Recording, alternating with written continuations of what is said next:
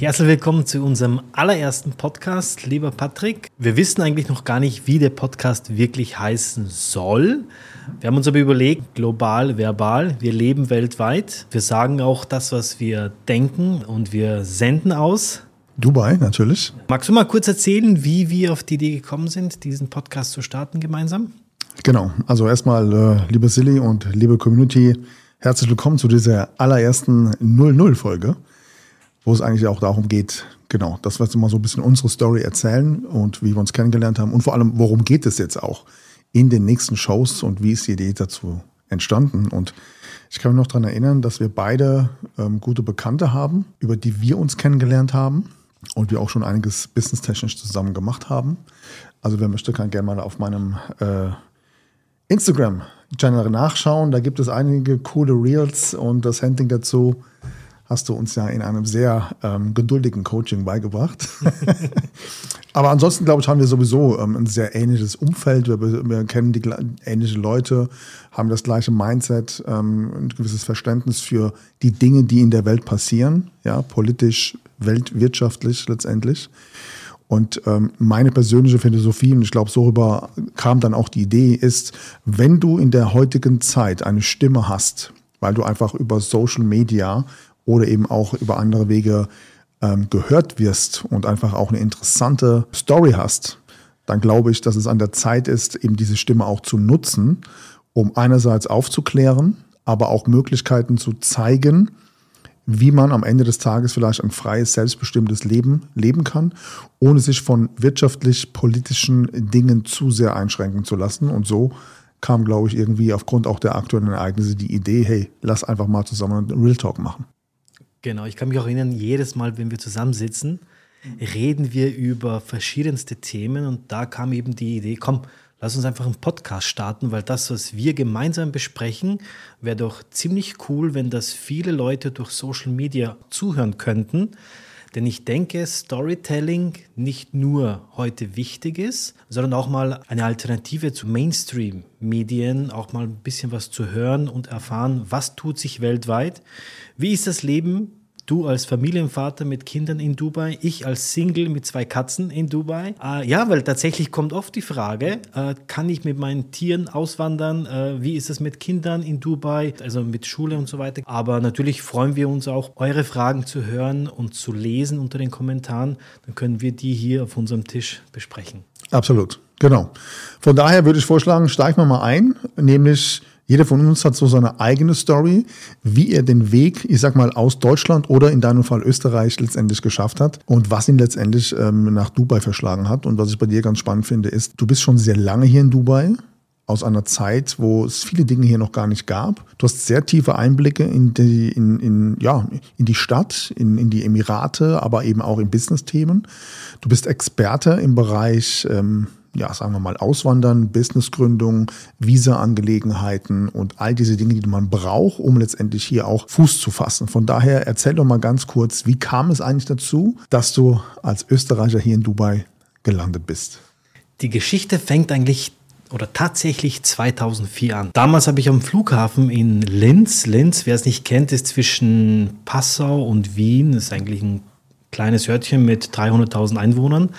Ähm, da habe ich am Flughafen damals äh, gearbeitet und habe dann in so einem Prospekt das Burj Al Arab gesehen. Ich habe die Seite rausgerissen, habe dann geschaut, wie komme ich denn da hin? Und dann habe ich gesehen, okay, es gibt von Linz über Frankfurt einen Lufthansa-Flug mit der Boeing 747 nach Dubai. Hab dann irgendwie im Freundeskreis noch versucht, jemanden zu überzeugen, hey, komm mit, lass uns mal Dubai erkunden.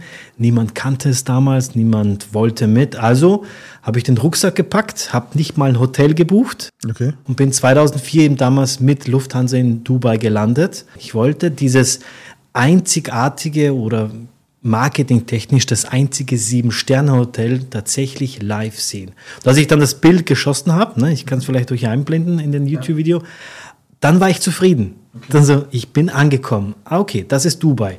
Und ich habe dann damals meinen Taxichauffeur gefragt, ähm, was muss ich sonst noch sehen und erleben? Und da war es Bangladesch und er hat mir dann eben für die nächsten paar Stunden dann doch ein bisschen diese Ecken gezeigt. Die Marina war damals eigentlich nichts außer ein Sandspielplatz voller Bagger, ne, da gab es nichts. Okay. Tatsächlich ist auch die Marina, so wie wir sie heute kennen, wo man mit den Yachten durchfährt und rausfährt, das war alles äh, Sand. Das wurde wirklich von Menschen ausgebaggert und dann geflutet. Interessant. Aber letztendlich ist es ja nochmal ein Unterschied, ob ich einfach mal hierher reise, mir ein paar Gebäude angucke, ja, im Hotel übernachte eine schöne Zeit mache. Oder zu sagen, ich wandere aus. Und zwar aus dem Ort, wo ich geboren bin, wo ich aufgewachsen bin. Das ist ja auch, auch eine Frage des persönlichen Lifestyles, des ja. Geldes, sicherlich auch, keine Frage. Äh, Zukunftsperspektiven, also ich sage mal vor ein paar Jahren, acht, neun, zehn Jahren, Thema Internet, Online und so, das ist ja noch lange nicht so gewesen wie heute. Also wie kam es dann von einem, ich muss dieses Hotel sehen, zu, das ist meine neue Heimat? Die Frage ist tatsächlich berechtigt. Ähm, damals, ich muss das Hotel sehen. Dann, ein paar Jahre später, ich muss das meinen Freunden zeigen. Mhm. Dann noch mal ein paar Jahre später, ich muss es meiner Freundin zeigen. Mhm. Dann noch mal ein paar Jahre später, ich muss meine Freundin fragen, kann sie sich ein Leben in Dubai vorstellen? Also das hat ja über die Jahre über ein bisschen gedauert. Aber schlussendlich hat mich diese Stadt so getriggert und überzeugt, weil ich jedes Mal, wo ich hier war, habe ich mitbekommen, wie sich die Stadt verändert. Mhm. So wie du wahrscheinlich deine Kinder beim Wachsen zusiehst, ne, wie sie sich verändern und immer größer werden, sehe ich diese Stadt in den letzten letzten 20 Jahren, wie sie sich verändert und wächst. Und das hat mich dann über die Jahre so fasziniert, dieses Wachstum, dass ich eben dann vor sieben Jahren knapp jetzt ähm, damals die Entscheidung für mich getroffen habe, nach Dubai fix zu ziehen und mich dann auch in Europa komplett abzumelden. Und bis heute nicht bereut? Nee, nee, das Einzige, was ich bereue, dass ich so lange gewartet habe, um herzukommen, ja. Also ich okay. habe dann tatsächlich irgendwie so 12, 13 Jahre gebraucht, mhm um sicher zu gehen, okay, das ist der Schritt. Ne? Mhm. Ich kriege auch oft die Frage, Silly, was kommt nach Dubai? Ich kann immer dazu sagen, ähm, diese Stadt gibt es noch nicht. Ne? Also mhm. wenn es eine coolere Stadt gäbe, würde ich tatsächlich überlegen, vielleicht weiterzuziehen. Aber bislang macht der Herrscher von Dubai hier alles richtig. Und das haben wir in den letzten drei Jahren gesehen. Ne, da kommen wir vielleicht auch bei den nächsten Podcast-Folgen noch drauf hinzu. Wie ja. war es denn in Dubai 2020? Ja als die ganze Welt stillstand. Interessant, glaube ich, auch dieses Thema. Ja, wie du gesagt hast, das sind sicherlich Themen, die noch äh, hier im Laufe des Podcasts aufpoppen. Nämlich, es geht ja jetzt nicht um einen klassischen Podcast rund um Dubai, sondern es geht darum, deine finanzielle, persönliche Freiheit zu leben. Wie kommst du dahin? Auf was musst du achten? Äh, und vor allem am Ende des Tages vielleicht auch ähm, komplett selbstbestimmt ein Leben führen zu können, bei dem es dir mehr oder weniger ja, sagen wir mal, scheißegal ist, was Politik und Wirtschaft gerade macht. Und das ist letztendlich Ziel und Zweck. Und ob das jetzt wie in unserem Fall Dubai ist oder von mir aus äh, New York oder Barcelona, spielt ja erstmal keine Rolle, sondern es geht um die Skills. Ja, was brauche ich, um überhaupt in diese Richtung überhaupt äh, denken zu können, um diese Entscheidungen zu treffen. Ja? Genau. Sehr cool. Apropos scheißegal. Ne?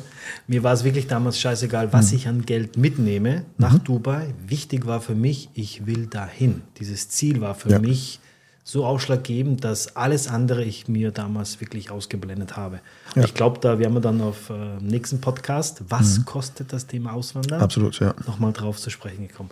Lass mal kurz wissen, wie kommst du nach Dubai? Du bist jetzt zwei Jahre hier mit deiner Jahre. Familie. Mhm. Gibt es da eine Short Story, die die Zuhörer und Zuschauer hören müssen? Ja, also ich selber bin ja in der Investmentbranche tätig und habe irgendwann mal die Entscheidung getroffen, mein gesamtes Wissen zu digitalisieren. Das war schon lange bevor es äh, die C-Krise gab. Ja, das heißt, durch meinen Podcast, durch mein Buch äh, hatte ich irgendwann eben auch eine gewisse Reichweite und war vorher klassisch eben in dem, im, Finanz- und Investmentsektor tätig und habe halt schon lange nicht mehr nur, ich sag mal, Mandanten plus minus 30 Kilometer um mein Umfeld, sondern das ist irgendwann mal gewachsen, äh, deutschlandweite Anfragen, dann ging es aus Österreich, Schweiz, europaweit und so weiter.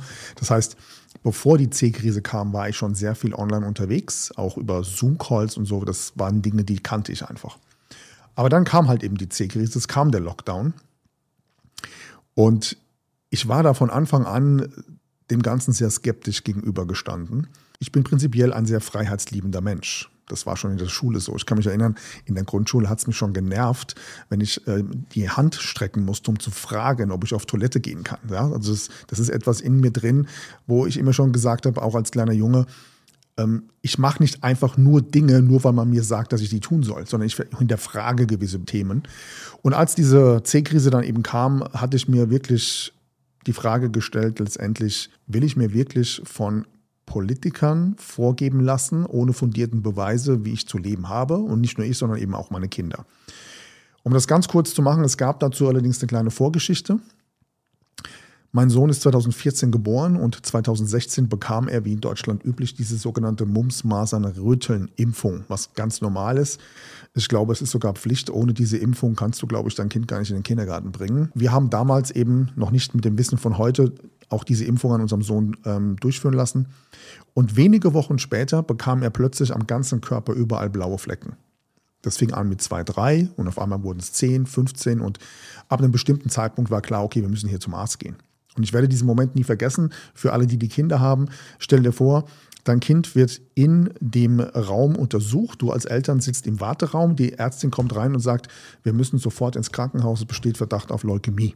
Das Ganze konnte sich dann zum Glück nicht bestätigen. Aber long story short, es war eine heftige Reaktion auf die Impfung. Und das Kuriose damals war schon, dass das Krankenhaus und die Ärzte alles getan haben, um das zu vertuschen. Also die haben da nie so, die haben das immer umschrieben. Aber aufgrund des Internets heutzutage kannst du ja relativ einfach googeln. Und wenn du den Begriff kennst, wenn du die Krankheit kennst und googelst, findest du unzählige Einträge von Menschen, denen es, oder von Kindern, denen es ähnlich geht. Wir hatten noch Glück. Ich kenne einen persönlichen Fall mit der gleichen Situation, mit der gleichen Reaktion.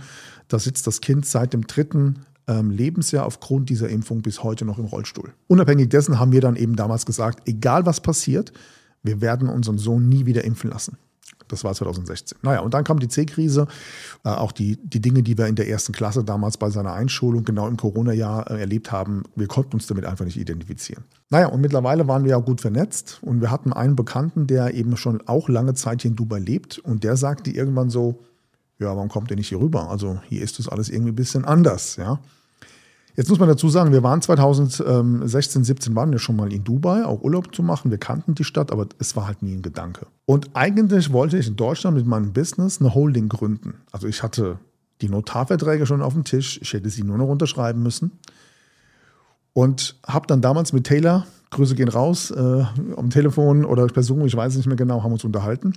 Und Taylor hat einen Satz gesagt, den habe ich bis heute nicht vergessen. Und das war aus meiner Sicht der, einer, einer der Schlüsselmomente, um einfach mal drüber nachzudenken, was tust du hier eigentlich? Und er zwar sagte er zu mir, du Patrick, du pass mal auf, wenn du die Gelegenheit hättest, 100% Steuern zu sparen und du tust es nicht, dann musst du Deutschland schon sehr lieben.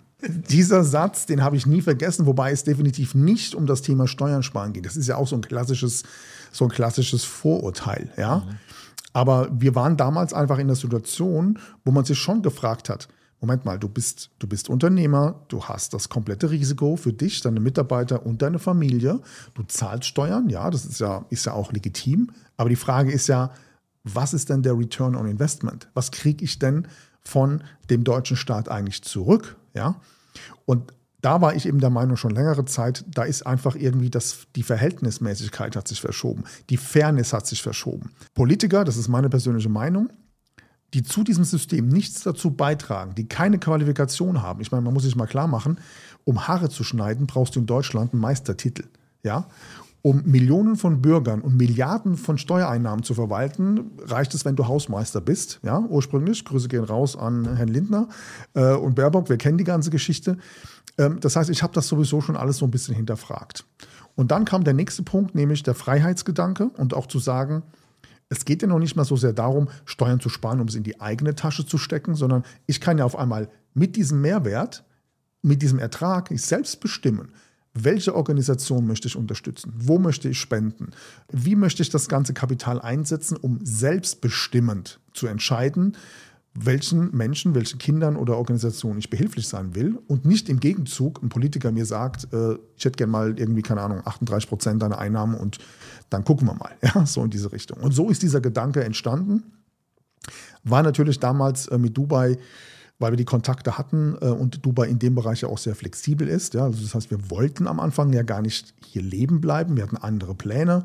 Da war immer wieder mal das Thema Bali im, im Hintergrund sicherlich auch ein Thema, wo wir später mal zurückkommen. Aber die Flexibilität, die dir dieses Land und diese Stadt ermöglicht, ja, du hast eine Lizenz, du hast ein Business, aber du musst gar nicht hier leben. Das war so ein bisschen diese Situation, wo wir gesagt haben, okay, wir machen das jetzt. War natürlich auch eine große Herausforderung, ja, äh, gerade in unserem Umfeld, äh, Familie und so weiter, alles noch vor Ort. Ähm, Business-Themen, ich musste das Gewerbe abmelden und, und so weiter. Also all das, was damit ja zu tun hat. So eine Entscheidung triffst du ja nicht von heute auf morgen. Aber es war irgendwann dann doch der richtige Zeitpunkt da, wo wir gesagt haben, okay, wir machen das jetzt. Aus völliger Überzeugung, weil wir uns einfach mit gewissen Dingen nicht mehr identifizieren können. Und da hinzukommen, glaube ich, das ist, glaube ich, für, für viele Menschen, in meinem Umfeld kriege ich das mit, ein großes Ziel. Viele würden gerne, sie würden gerne auswandern, aber sie können nicht oder sie können noch nicht, weil sie zu viele Fußfesseln haben. Und die zu lösen und da Möglichkeiten aufzuzeigen, glaube ich, ist auch ein super spannendes Thema, was wir hier in dem Podcast im Laufe der Zeit sicherlich auch mal mit einer, ja, nennen wir es mal kleinen Schritt für Schrittanleitung, verschiedenen Strategien durchgehen werden. Letztendlich, ich kriege immer wieder auf LinkedIn zum Beispiel, ja, kriege ich ja oftmals solche Kommentare.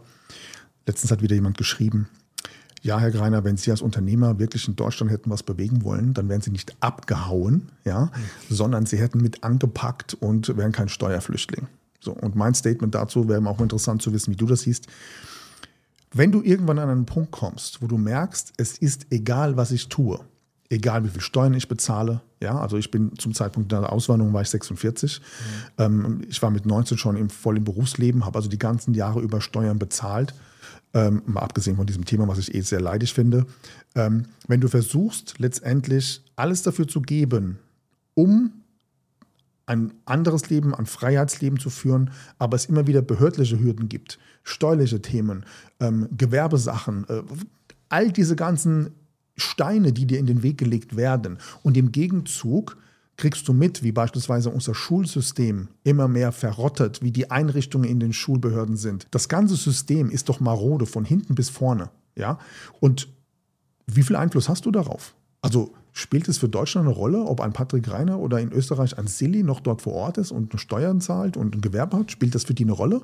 Ich glaube nicht.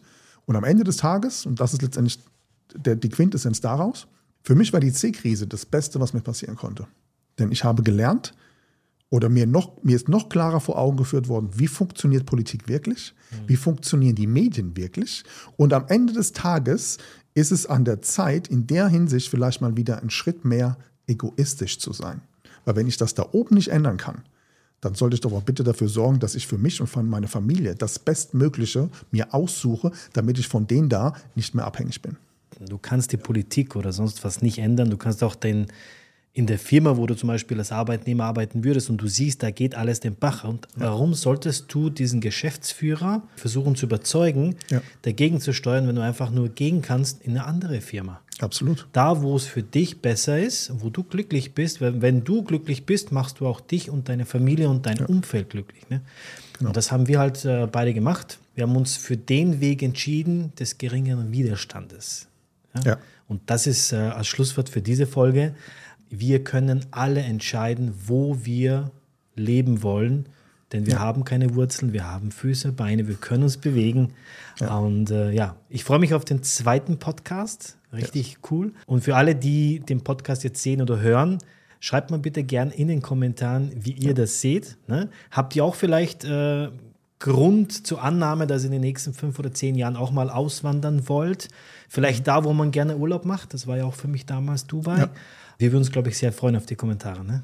Sehr gerne. Von daher, die erste Folge, die erste 0-0-Folge, hat schon mal super viel Spaß gemacht. Ich bin sehr gespannt auf das, was in der nächsten Folge kommt. Global, verbal. Ne? Absolut. Bis zum nächsten Mal. Bis zum nächsten Mal.